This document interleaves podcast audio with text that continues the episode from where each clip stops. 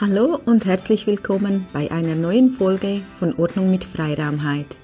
Dein Podcast, der Ordnung und Klarheit in dein Zuhause bringt. Ich bin Karin Stäbler, dein Ordnungscoach, die dir hilft, mit Inspiration und Motivation auf deinen eigenen Weg zu machen.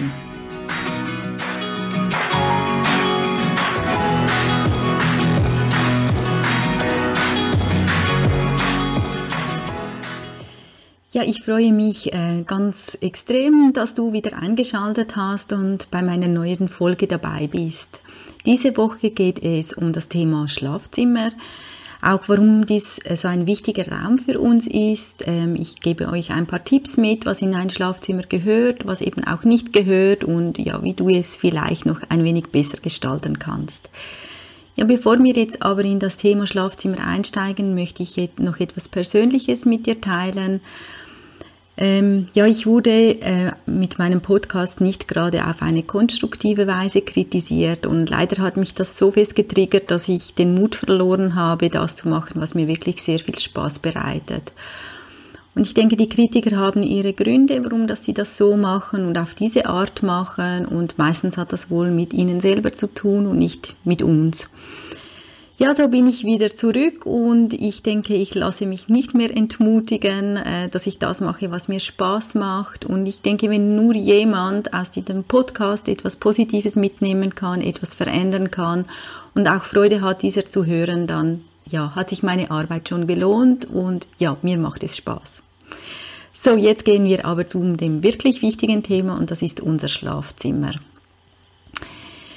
Ja, wir verbringen äh, so im Durchschnitt 24 Jahre in unserem Schlafzimmer und das ist doch eine sehr lange Zeit, wenn wir das uns so überlegen. Und darum ist es auch ein sehr wichtiger Raum, weil wir dort halt die meiste Zeit von unserem Leben nur in diesem Raum verbringen. Gerade auch im Feng Shui ist das einer von den wichtigsten Räumen, auch weil wir eben dort am meisten Zeit verbringen und am meisten Energien aufnehmen. Der Raum ist ein Yin-Raum, das heißt, es ist ein Raum, der viel Ruhe ausstrahlen soll und ein Raum, in dem nicht viele Aktivitäten stattfinden soll, wie, äh, im Gegensatz wie zu einem Wohnzimmer oder zu einer Küche, die ein Yang-Raum ist, da dort viel Aktivität herrscht. Dein Schlafzimmer sollte wirklich ein Raum sein, in dem du auftanken kannst, ähm, für dich, äh, für die Partnerschaft oder auch für die Familie. Also dass es wirklich ein, ein Ruheraum ist. Es ist wohl der persönlichste Raum im ganzen Wohnbereich. Ich denke auch, die meisten lassen nicht jeden Besucher in, in sein Schlafzimmer. Man hat dort vielleicht die persönlichsten Sachen auch aufgehängt. Zum Beispiel bei mir hängt dort mein Vision Board, weil ich finde, ich möchte nicht, dass jeder dann ja, meine große Visionen oder meine Träume ansieht und sich deine Gedanken macht. Man hat dort vielleicht auch die schönsten Erinnerungen, die wirklich nur für einen selber gedacht sind.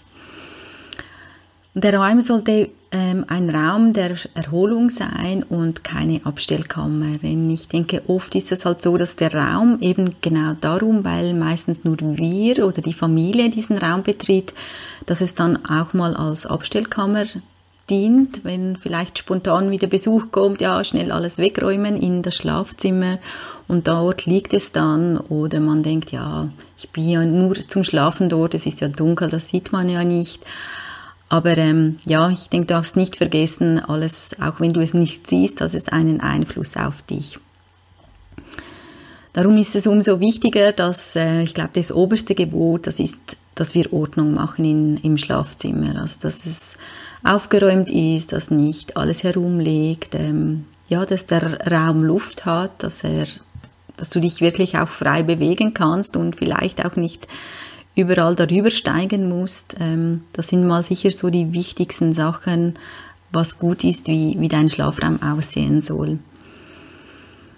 Ja, nehme dir doch mal ein, ein wenig Zeit und setze dich in dein Schlafzimmer. Ähm, und bei Tag, wenn es wirklich hell ist, und schau mal, ja, wie wirkt dein Schlafraum auf dich? Ist es, ist es ruhig? Ist es chaotisch? Wirkt er, wirkt er ähm, eher anregend, also ist er sehr lebendig gestaltet, ist er sehr ruhig gestaltet? Ähm, wie fühlst du dich, wenn du in deinem Raum bist?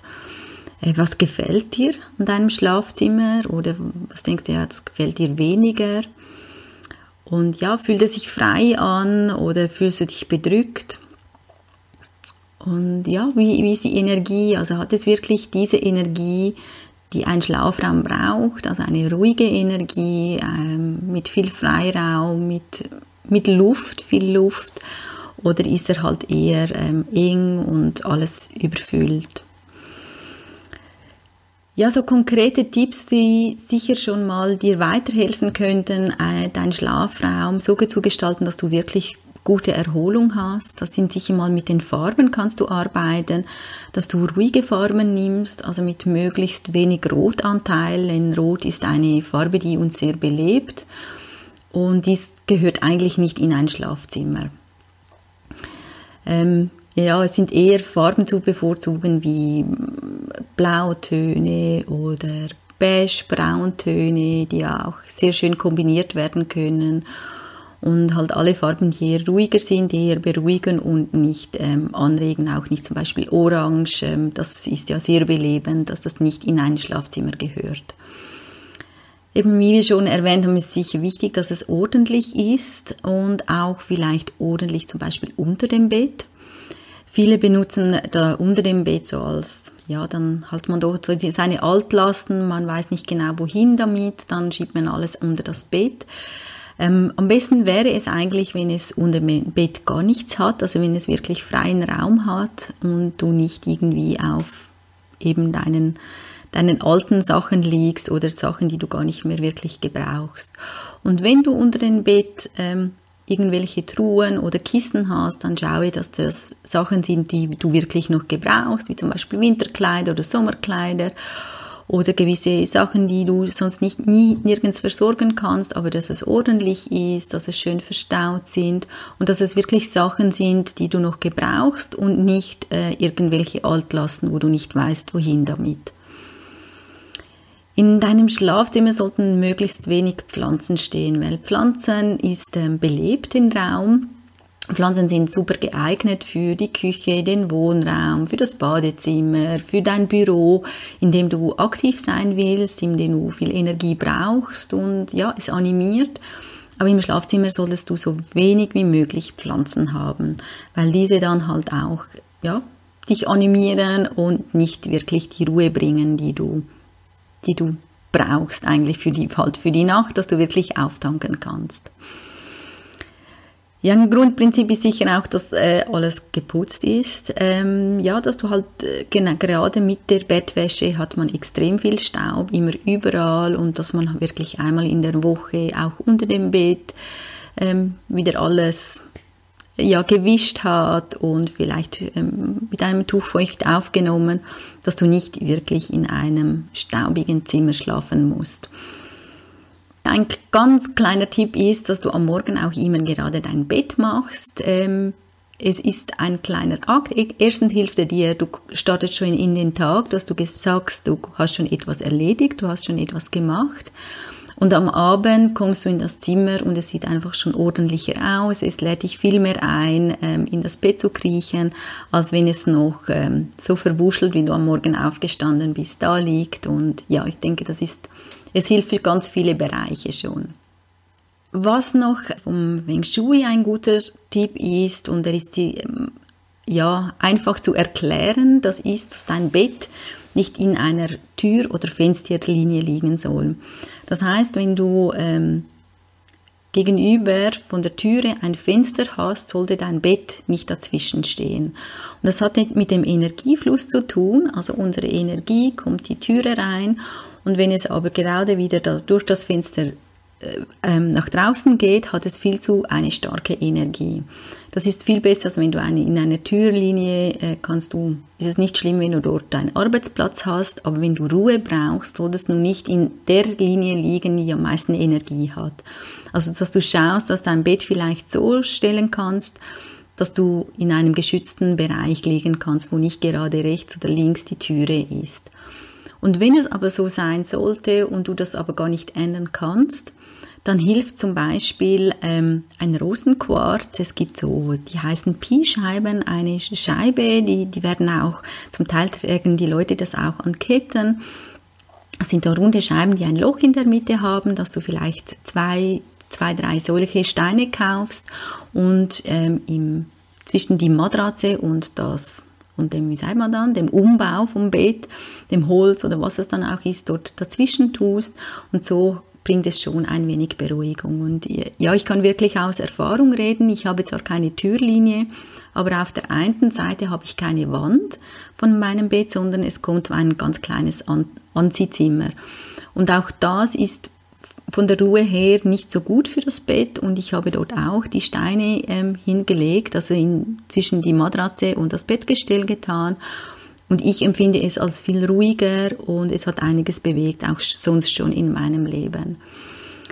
Und das Wichtigste ist eigentlich, dass du wirklich ähm, wie in einem U schläfst, das gut geschützt ist. Also dass du am Kopfbereich rechts und links am besten eine Wand hast und sonst eben vielleicht mit diesen ähm, Rosenquarz dir da Abhilfe schaffst. Und ja, ich denke, versuch's vielleicht mal aus. Es ist auch keine große Investition, so zwei, drei Scheiben zu kaufen.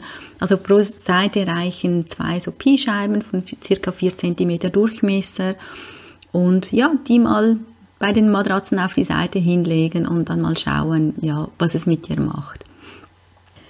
Ja, ich denke, das sind so mal die ersten Tipps, was du machen kannst für deinen Schlafbereich und ja, dass du mal wirklich dich noch herumschaust, was kannst du ändern, was ist vielleicht, ähm, sieht noch sehr unruhig aus, ähm, ja, dass du Ruhe in dein Schlafzimmer bringst und dass du nicht vergisst, wie wichtig das ist. Es sind 24 Jahre, äh, die wir in unserem Schlafzimmer verbringen und die Energie brauchen wir einfach ähm, ja, für den Tag, für den Alltag und da kannst du dich sehr gut unterstützen. Ja, ich hoffe, ähm, dir hat die Folge gefallen und dass du etwas umsetzen kannst, etwas mitnehmen in deinem Alltag und dein Schlafzimmer ja noch verbessern kannst, dass du wirklich ein, einen Auftankort für dich hast. Ja, ich freue mich immer über ein Feedback, äh, zum Beispiel über Instagram unter dem Post von heute oder auch, ähm, wo du das hörst, wenn du auch ein Like da lässt bei Spotify oder äh, iTunes. Ja, und dann freue ich mich, wenn wir uns das nächste Mal auch wieder hören. Und tschüss.